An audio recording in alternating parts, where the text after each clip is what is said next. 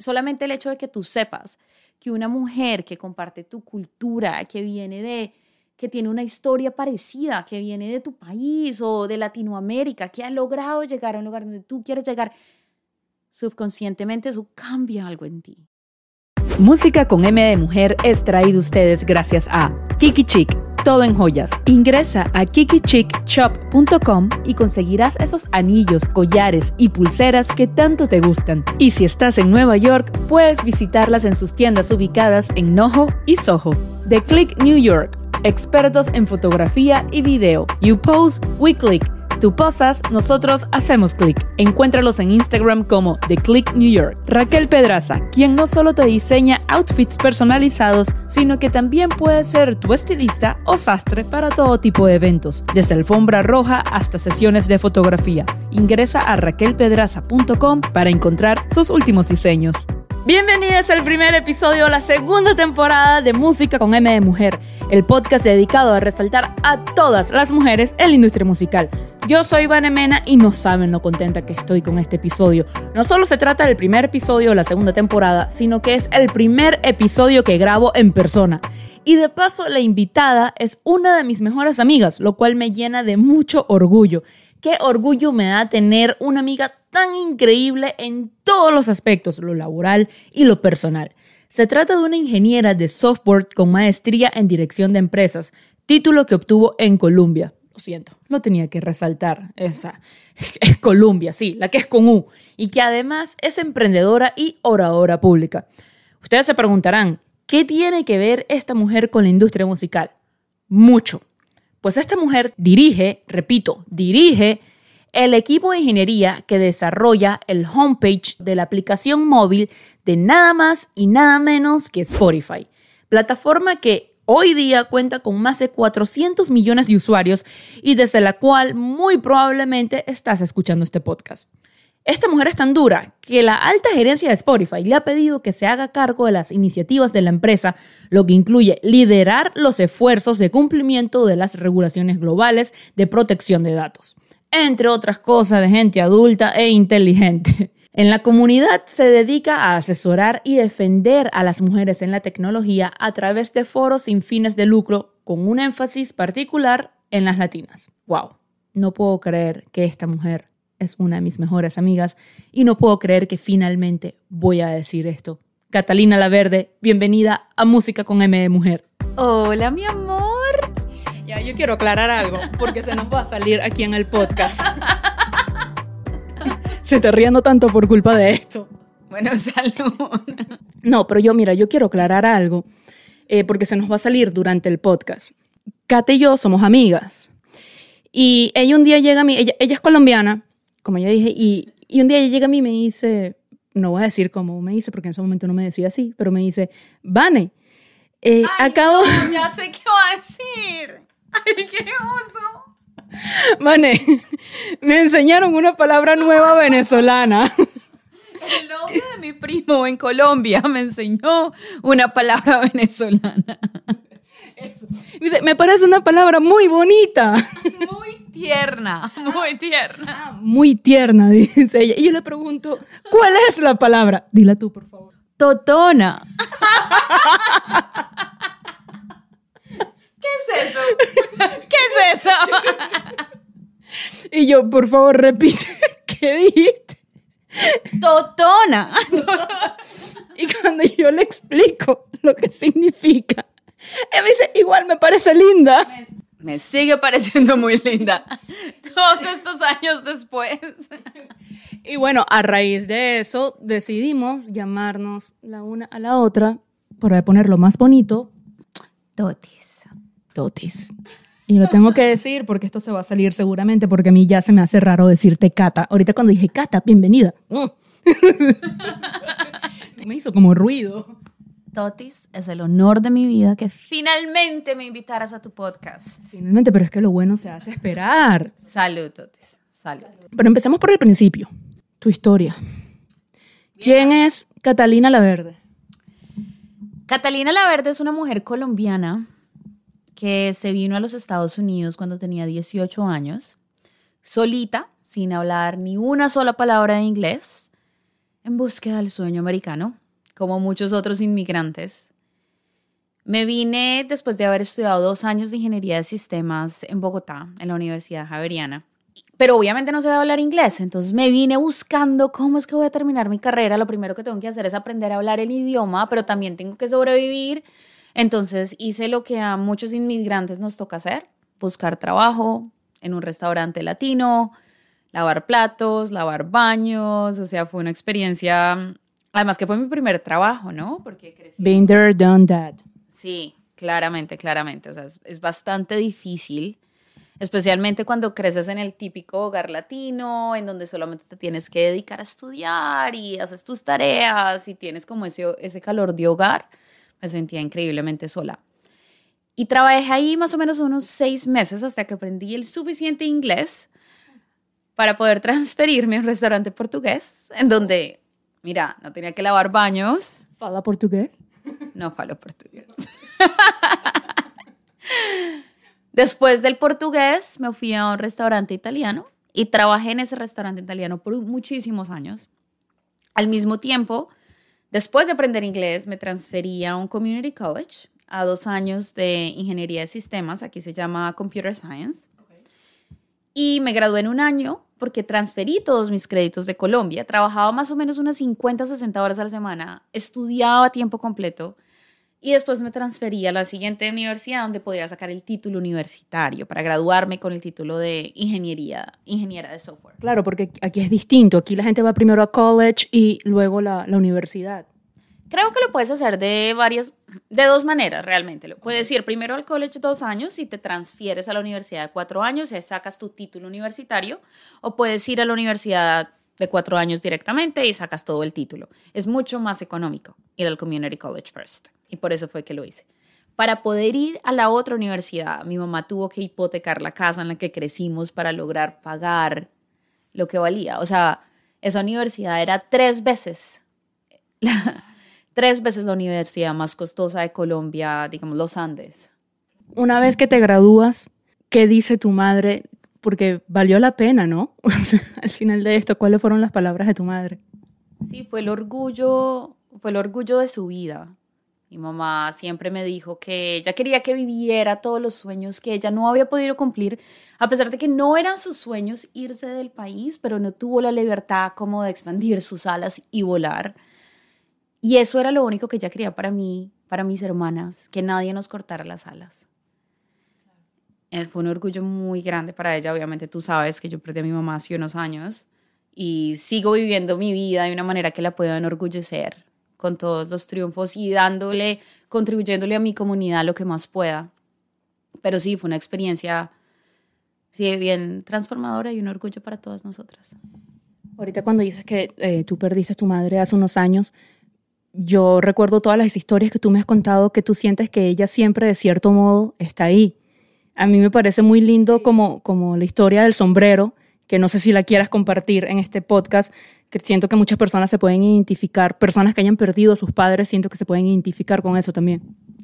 Sí, la historia del sombrero es que hace poco llevé a mi hermana menor que se graduó de odontología y le regalé un viaje a Europa. Y nos fuimos juntas y en una de las, creo que uno de los días estábamos en Viena. Y en Viena está uno de los zoológicos, es el zoológico más viejo del mundo. Sí, creo que fue creado, bueno, no te voy a decir el año, porque seguramente alguien va, lo revisa y no es, pero muchísimos años, es el, el más viejo del mundo y ahí tienen un panda. Y a mi hermana menor le fascinan los pandas. ¿A quién no? O sea, bueno, a quién no, sí, no es muy original que digamos, pero los ama, o sea, una obsesión, otro nivel, ¿ok? Y me acuerdo tanto que ese día yo quería un sombrero y quería un sombrero negro.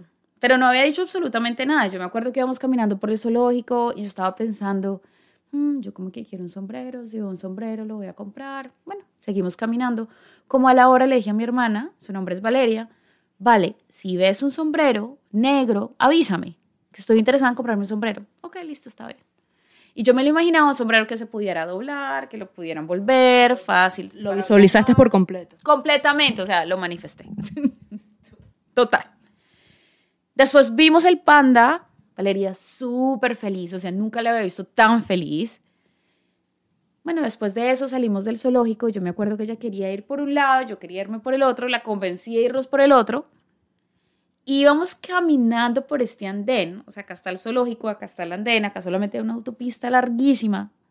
Y ahí en toda la mitad del andén, un sombrero negro, igualito, igualito. Y obviamente las personas te dirán, esto es coincidencia, te lo encontraste, alguien lo dejó, pero no, o sea, yo supe en ese momento, yo supe que el hecho de que yo me hubiera tomado el tiempo de llevar a Valeria hasta Viena para encontrar el zoológico donde tienen el panda, llevarla hasta ahí, sentarme con ella tres horas a que se tomara 500 fotos con el panda y hacerla tan feliz, yo sé que eso significó tanto para mi mamá que dijo, aquí está el sombrero. Y como esos han habido muchos momentos que son difíciles de explicar cuando se los explica otra persona, pero que yo sé que es ella. Yo sé que es ella. Y, no, y, siempre te pasan cosas como momentos especiales de tu vida, por lo menos cuando te graduaste de Columbia. Creo que también te pasó algo, no recuerdo ahorita cuál era la historia, no sé si fue que soñaste con ella, pero me recuerdo que en ese momento algo me contaste y fue como cercano a tu graduación con Columbia. No me acuerdo qué fue. Que te han pasado tantas cosas. Me pasan bien seguido, me pasan muchas cosas seguidas, coincidencias que yo sé que no son coincidencias. ¿Y cómo llegas a Spotify? Bueno, resulta que en mi último año de universidad estaba buscando una pasantía. Y en ese momento necesitaba una pasantía porque si no conseguía la pasantía no podía sacar el trabajo de tiempo completo y me iba a tocar irme del país. Y me acuerdo que estaba, entrevisté para Google, llegué a la última ronda, no pasé, y seguí entrevistando, entrevistando, llegaba a la última ronda, no pasaba. Y son difíciles las, las entrevistas de ingeniería de sistemas, son complicadas. Pero igual. ¿Por, qué? ¿Por qué son complicadas a, a comparación con otras entrevistas? Lo que pasa es que, bueno, la ingeniería de sistemas es programación. En todas las entrevistas a ti te dan un problema. Y en ese momento tú tienes que pensar cómo vas a solucionar ese problema, tienes que escribir el código, lo tienes que optimizar, luego tienes que hablar de la complejidad del código. Si en ese momento tú estás muy nerviosa y no se te ocurre el código o la solución, así seas la ingeniera más brillante del mundo, no pasas la entrevista. Entonces hay que practicar muchísimo y obviamente hay una y mil maneras de cómo resolver un problema de programación. Y hay ciertas expectativas que las empresas tienen de acuerdo a la solución y, de, y te evalúan de acuerdo a eso. Y me acuerdo mucho que en esa época está, alguien me dijo, mira, va a haber un seminario para mujeres en Computer Science. Es un seminario de tres días para explicarle a las mujeres cómo entrar a una industria que está prácticamente monopolizada por los hombres. Es una industria muy masculina. Son, tres son tres días en Nueva York, ¿por qué no vas? Moví cielo y tierra para ir a ese seminario. Y ese seminario me cambió la vida porque en ese momento, y estamos hablando del año más o menos 2013, no se estaba hablando del tema de diversidad e inclusión en el campo de la tecnología. O sea, no, está, no estábamos hablando de que es que tenemos que incluir a más mujeres, es que hay más mujeres que tienen que estudiar ingeniería o tenemos que ir a las comunidades que no están muy representadas en, en la industria. No, nada de eso, nada de eso se estaba hablando en el tema. Entonces, ¿qué pasa? Tú tenías que modificar cómo te comunicabas, cómo te presentabas, incluso cómo le dabas la mano a la persona que te estaba entrevistando. O sea, yo tuve una clase de una hora en donde me explicaron cómo dar la mano. ¿Y cómo es? ¿Cómo debes dar la mano a un hombre? Bueno, hagamos, ya lo pueden ver en video. entonces, obviamente, firme, firme, firme estos cuatro dedos tocándose acá, el dedo acá. Cuando das la mano tienes que asegurarte que esta parte toca esta parte, entonces acá, este va acá, este va acá. Me envuelves, no apretas mucho, pero tampoco muy suavecito. Muchas mujeres son así.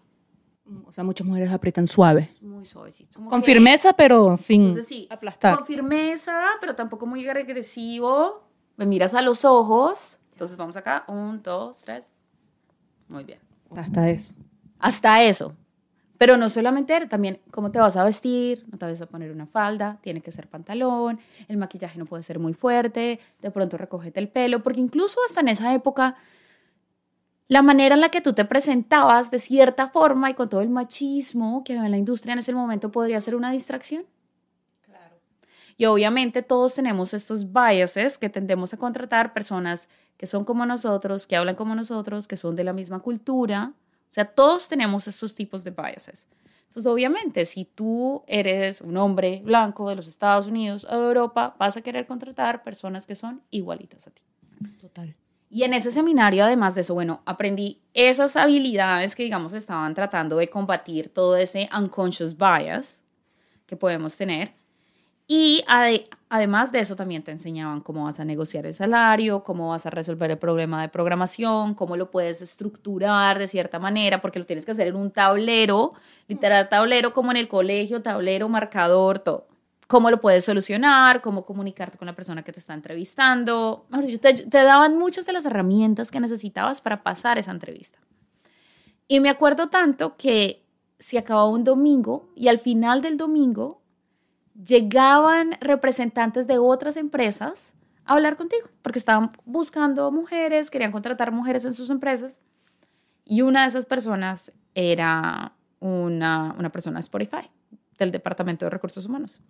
Ok, ¿todavía está esa persona ahí? No, esa persona no está en Spotify, pero me acuerdo muchísimo porque en ese momento Spotify no era lo que es el día de hoy.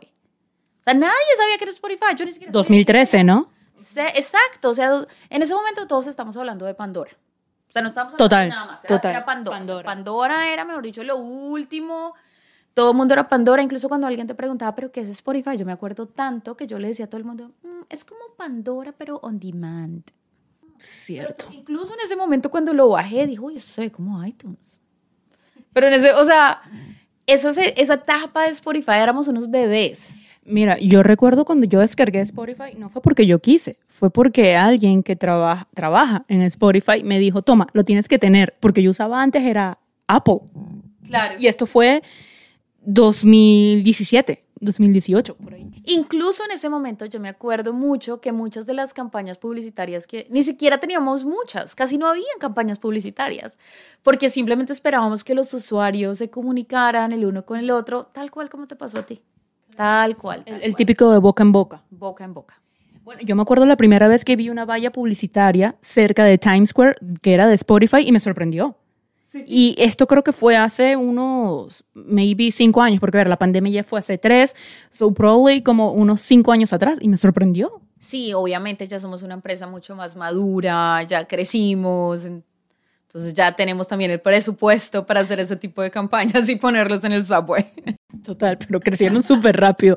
Pero hablando de, o sea, de, Spotify y de sus crecimientos, bueno, primero, antes de irnos a la historia de, Spotify, ¿por qué te quedas en Spotify? Porque dice que empezaste por, por unas pasantías, ¿no? Pero ¿cómo fue ese momento en, ok, pasas de, de pasante a ser empleada full time? Bueno, desde el momento que acepté la pasantía, negocié en ese momento, como, mira, yo voy a dar lo mejor de mí, me voy a desvivir en este trabajo, pero si hago un buen trabajo, necesito que por favor me garantices que me dan la oferta de tiempo completo. Obviamente no era algo que me pudieran prometer, pero me dijeron sí, o sea, nuestro objetivo es contratarte si todo sale bien. Y obviamente me desviví trabajando. Me acuerdo mucho que como dos semanas antes de que se acabara mi pasantía, me reuní con mi manager y dijo, quiero que sepas que vamos a hablar con recursos humanos para darte tu oferta. Uno de los días más felices de mi vida, me dijo, no te lo puedo confirmar, pero creo que todo va a salir bien, te aviso en dos semanas. Y después, a las dos semanas, el jefe de él se reunió conmigo y me dio la, me dio la oferta. Y fue un momento muy interesante que, que recuerdo bastante porque sí, fue uno de los momentos más felices de mi vida. Sentí un alivio inmenso, estaba muy orgullosa de mí, moría por llamar a mi mamá a contarle pero al mismo tiempo cometí uno de los errores más grandes que puedes cometer cuando entras a, tu, a una nueva industria, cuando eres nueva, digamos, en el sector corporativo, cuando te acabas de graduar, y especialmente como mujer, cuando muchas veces sientes más agradecimiento que orgullo cada vez que alcanzas tus metas, porque piensas que de una u otra forma te hicieron un favor.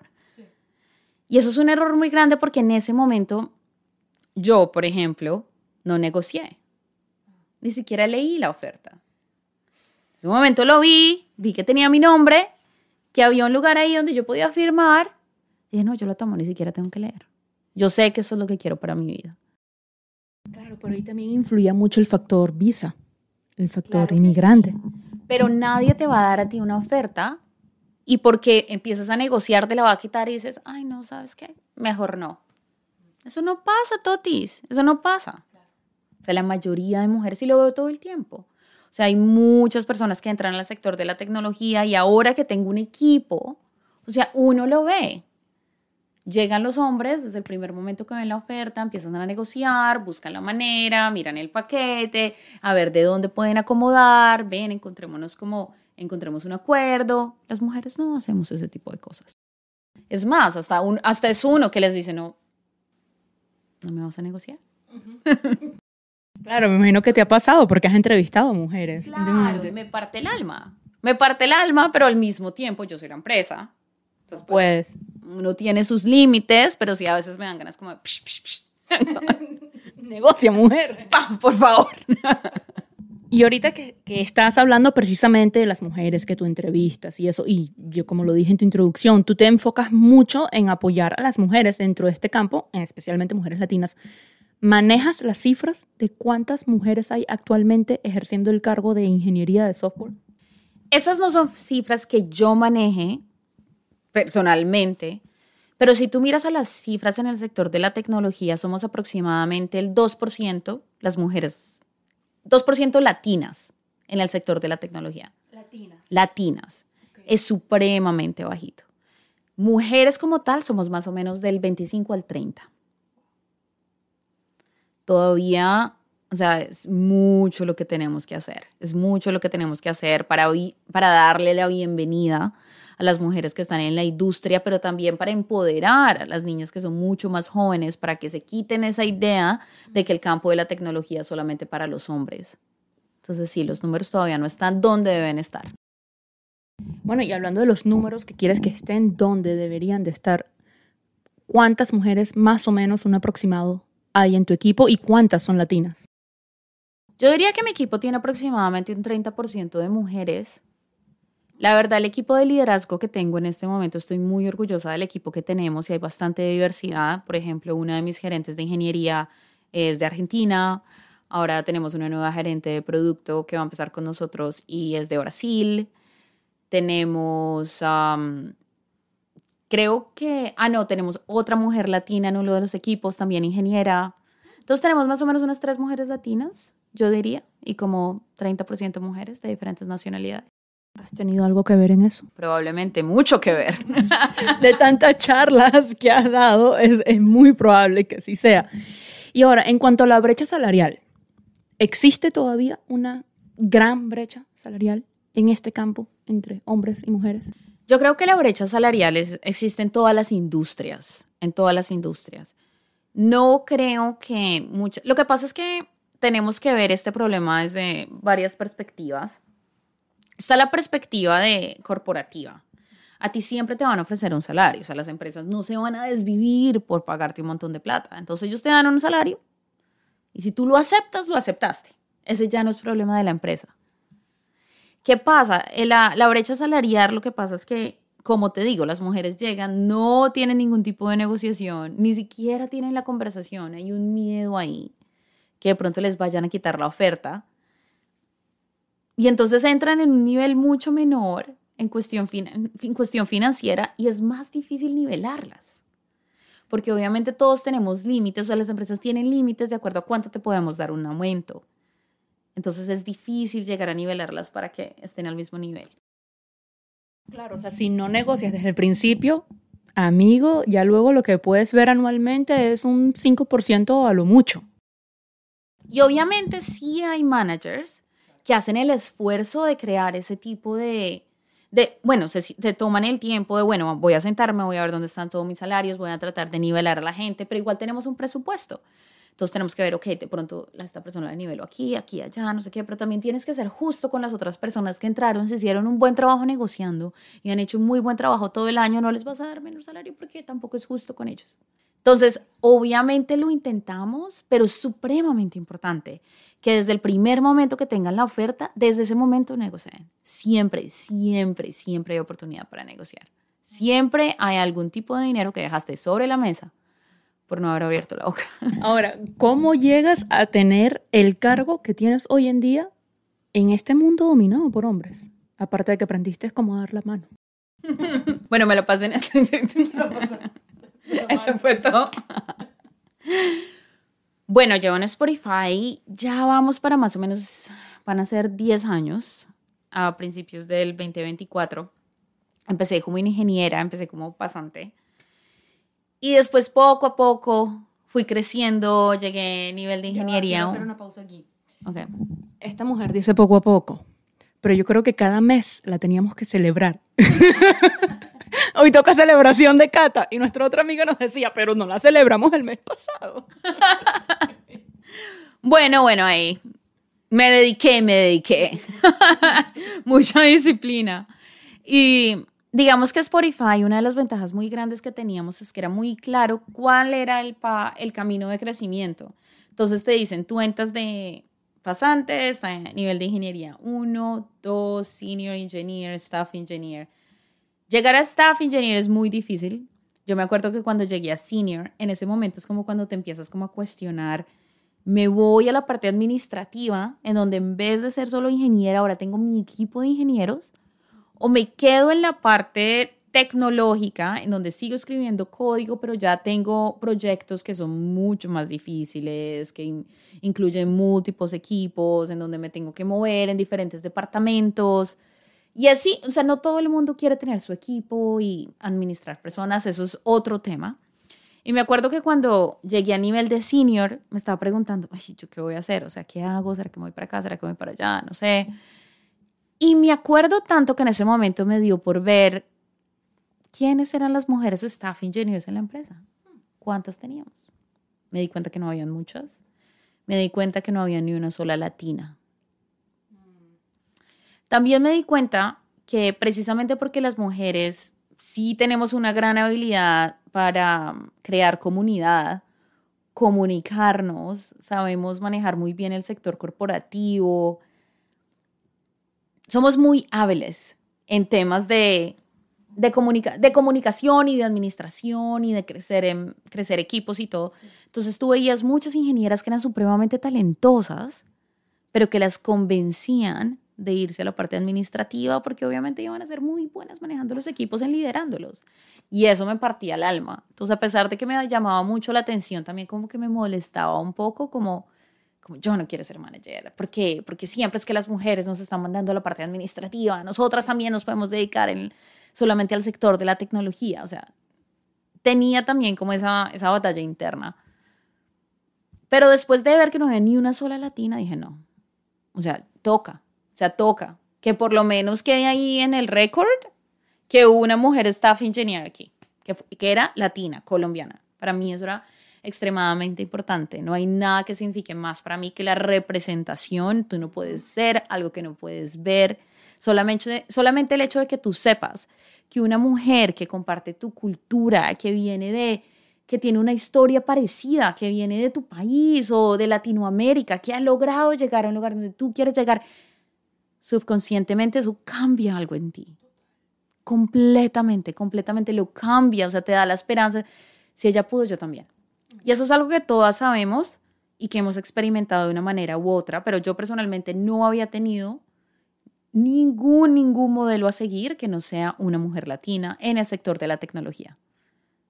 Porque si los números son así de bajitos, el 2% en todo el sector, imagínate cómo son en los roles de liderazgo. Menos. Estamos hablando de 0.x%, o sea, son extremadamente bajitos. Entonces, precisamente por eso dije, no, me voy por el staff engineer. Es un proceso que se demora como dos años, tienes que trabajar en proyectos grandísimos, se demora bastante, tienes que mandar un documento gigante con toda tu propuesta, lo tiene que evaluar un comité, lo tiene que aprobar el jefe de tu jefe de tu jefe de tu jefe. O sea, es un proceso supremamente largo y, y lo logré. Y fue un orgullo grandísimo y fue muy interesante porque sí hice el trabajo por muchos meses, pero también me di cuenta que lo había hecho más que todo por la representación y el deseo de crear ese récord, de que sí se puede. En ese momento también decidí volver a la universidad y yo te conté, voy a volver a hacerme mi máster, fue cuando apliqué a Columbia. Colombia, no Colombia, aunque ella es colombiana, pero esta vez Colombia con U. Sí, Columbia con la U.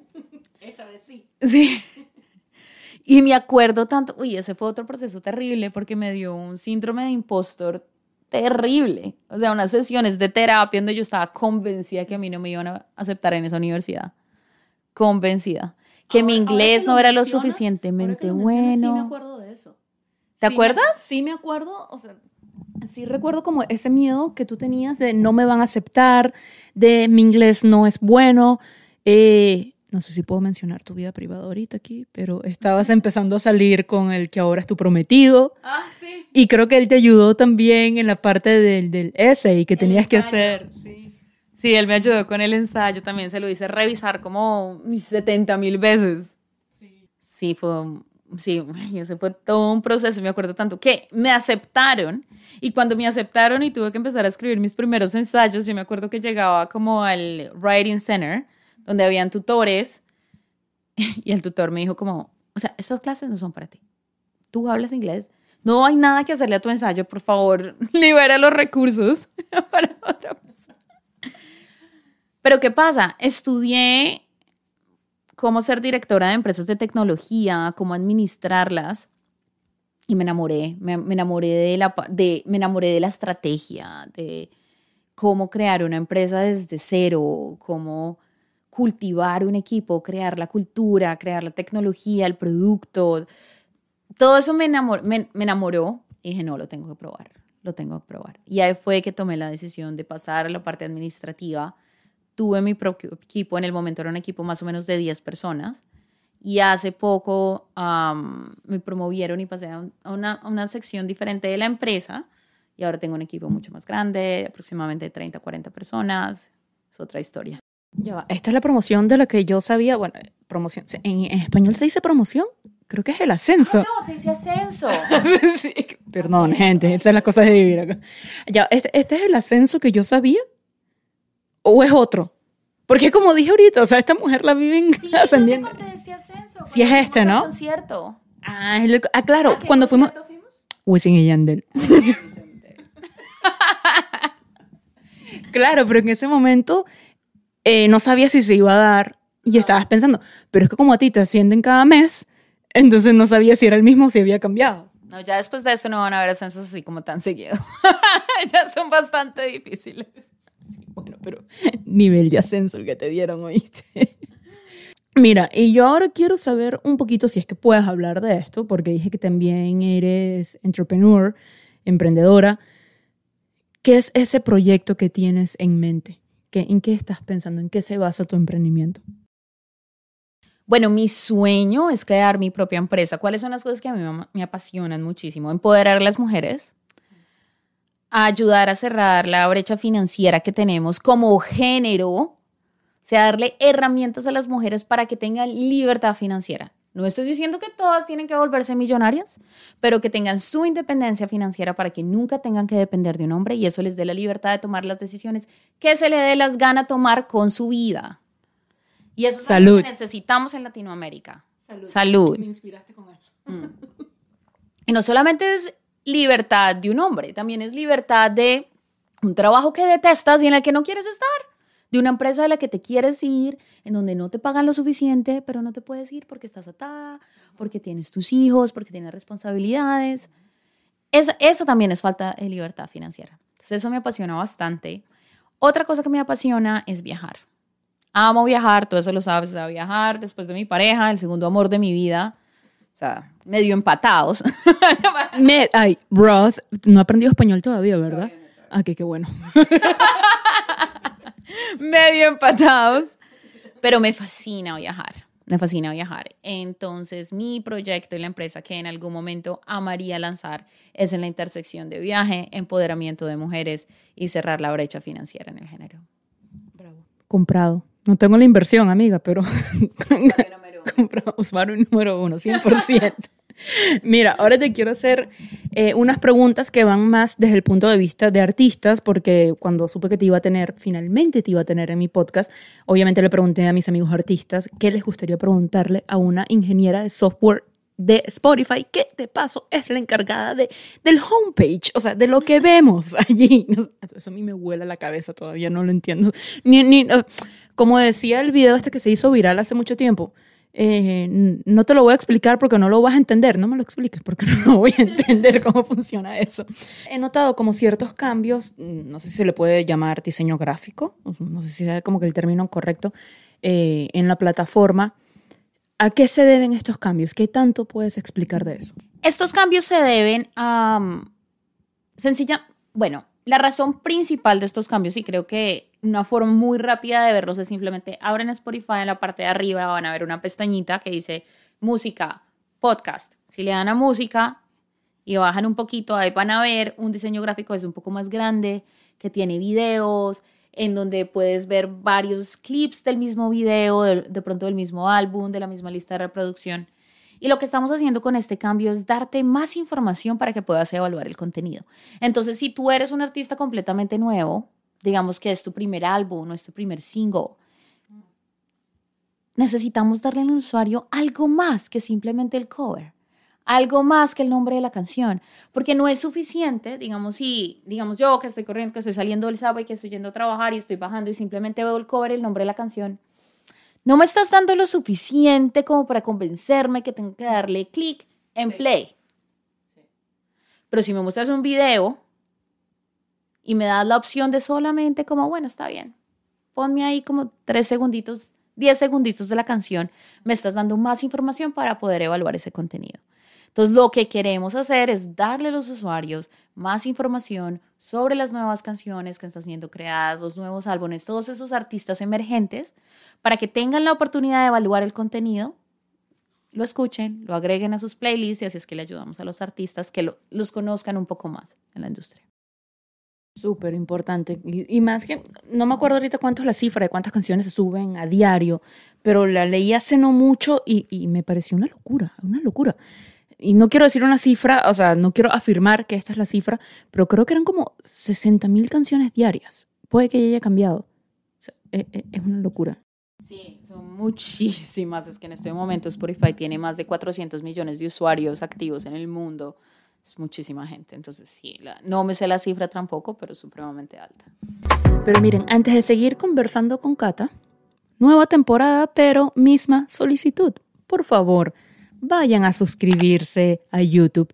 Si me están escuchando por cualquiera de las plataformas de audio, dale follow, cinco estrellas, activa la campanita. En todos lados van a activar la campanita. Yo creo que ya para una segunda temporada me merezco esas cinco estrellas. Me las ha ganado a pulso. Cata, ¿quién es esa mujer en la industria musical a la que tú le das cinco estrellitas?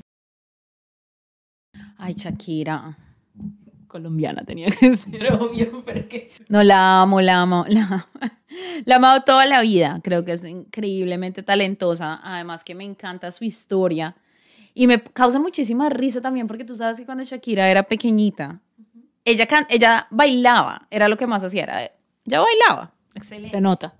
Se nota, sí, sí tiene, tiene como talento para el baile. Pero además de eso, ya quiero que ya como empezar a cantar y una profesora en, creo que fue una profesora que le dijo que ya no debería cantar. un profesor que, de cabra, ¿no? Que, que tenía voz de cabra. Sí. Y me parece increíble. Sí. Que ahora creo que fue un profesor. Creo que fue un profesor. Ah, ¿fue un hombre que le dijo? Sí. Eso me parece increíble. Y que en ese momento ella siguiera intentando y le diera que ahora sea Shakira. Más que me encanta su música, me parece que tiene una voz extremadamente original. Sí. Entonces soy muy fan. Y tres canciones de artistas femeninas, obviamente, que tengas un repeat o que sean un himno para ti. Ok, en este momento, obviamente la de Shakira. ¿Cuál? obviamente la de Shakira. O sea, la mujer tiene una carrera como de los años 80, no mentira. O sí, creo que como de final de los 80. Este no, la verdad, me gusta mucho Monotonía. Me gusta mucho Te Felicito. Bueno, esa es la de Shakira. Además de eso. ¿Monotonía o Te Felicito? Ay, las dos. Bueno, te felicito, creo que es la que más me gusta. Bueno, además de eso me encanta una canción que tú me mostraste. Yo. Tú. Crayola. De Shisa. Sí. Ay, me parece excelente esa canción. Incluso a Ross, mi pareja, que no tiene ni idea qué dice la canción. Ross es británico. sí, él es británico. Es que se la pongo y dice... Necesitan ver esto para ver el movimiento que hace Ross, supuestamente. Y la otra, sí, no es una mujer latina, ella es de country, es de Lainey Wilson, creo que es Hard Like a Truck. Me gusta bastante la música country, ¿sabes? eso fue como un descubrimiento nuevo que tuviste hace no mucho, que me, me, me contaste, me, me gusta la música country. Y yo, ¿qué está pasando? No importa, pero me gusta que te guste. Creo que yo sé por qué. Porque soy, o sea, obviamente toda mi familia está en Bogotá, pero crecí en el llano, en San José del Guaviare. En San José del Guaviare escuchamos muchísima música llanera. Y de una u otra forma yo creo que la música country es como la música llanera americana. No solo eso, que la música country, y aquí yo te voy a dar la verdadera razón del por qué. Ok, ok. ¿Por qué? Porque la música country es un poco dramática. ¡Ah! sí, es muy dramática. Es muy dramática. A esta mujer le encanta el drama. Sí, me encanta. Pasión de gavilanes, todo. Pasión de Gavilanes es la mejor novela que hay. Es la mejor novela que hay. Tú sabes que mi primera cita virtual con Ross fue a ver, la- lo invité a ver el final de la novela de Pasión de Gavilanes. Y siguen juntos y se van a casar. Bravo, Ross. Bravo. Y le di toda la presentación. Hola, este es Juan, esta es Jimena. es- Me la tienes que dar a mí porque es que ni yo me la he visto. La cara que acabas de poner. ¿Tú no te has visto Pasión de Gavilanes? Bueno, es excelente, te la deberías hacer. O sea, verdad. Si a Ross le gustó. Supremamente recomendada. Es muy buena novela. ¿Cómo terminamos hablando de Pasión de Gavilanes en este podcast? ¿Quién es ese hombre? Ella es ingeniera de software, señores. No, estoy muerta o lo que sea. en serio, Totis, qué gustazo tan grande haberte tenido finalmente en el podcast. Qué orgullo que seas mi amiga. Y como dije al principio, te admiro no solamente en lo profesional, sino en lo personal también. Gracias por estar siempre en los momentos difíciles, tanto a nivel personal como laboral, por apoyarme en esta locura desde el día uno, cuando dije que quería hacer un podcast, por escucharlo, así no sean siempre el tema de interés o de tu agrado. Esta siempre es el primer chicharrón, como diríamos en Venezuela, ahí escuchando. Así que te doy las gracias por eso y te quiero mucho, mujer, en serio. Ay, Totis. La verdad, qué honor abrir esta segunda temporada. Muero de orgullo y tú sabes que yo soy tu fan número uno. O sea, tarde o temprano, mejor dicho, el estrellato será tuyo. Estoy supremamente orgullosa de ti. El estrellato para ti también, porque con ese, ese emprendimiento que se viene y lo que estás haciendo en Spotify, de verdad que ya, ya, tú, estás, ahí, ya tú estás ahí, ya tú estás ahí, ya tú estás en esa cima. Ahí vamos las dos, ahí vamos las dos, apoyándonos la una a la otra. Te adoro. Yo a ti. Vamos a llorar en este podcast. bueno, gente linda, eso es todo. Este primer episodio de la segunda temporada. No se olviden de seguir las redes sociales del podcast en Instagram, TikTok y Twitter. Ah, y ahora estamos en Threads también, como arroba música M de mujer. Mi cuenta personal es arroba vanemenag. Y Totis, yo sé que tú estuviste un poquito desaparecida en las redes sociales últimamente, pero ¿podemos aquí compartir tus redes? Volveré, volveré. Catalina Lagreen en todas partes. Por si no lo entendieron, su nombre es Catalina la Verde. Entonces, Catalina la Gris. Vida en Spanglish. La vida en Spanish. Eso es todo, gente. Se les quiere. Un besito. Bye. Bye.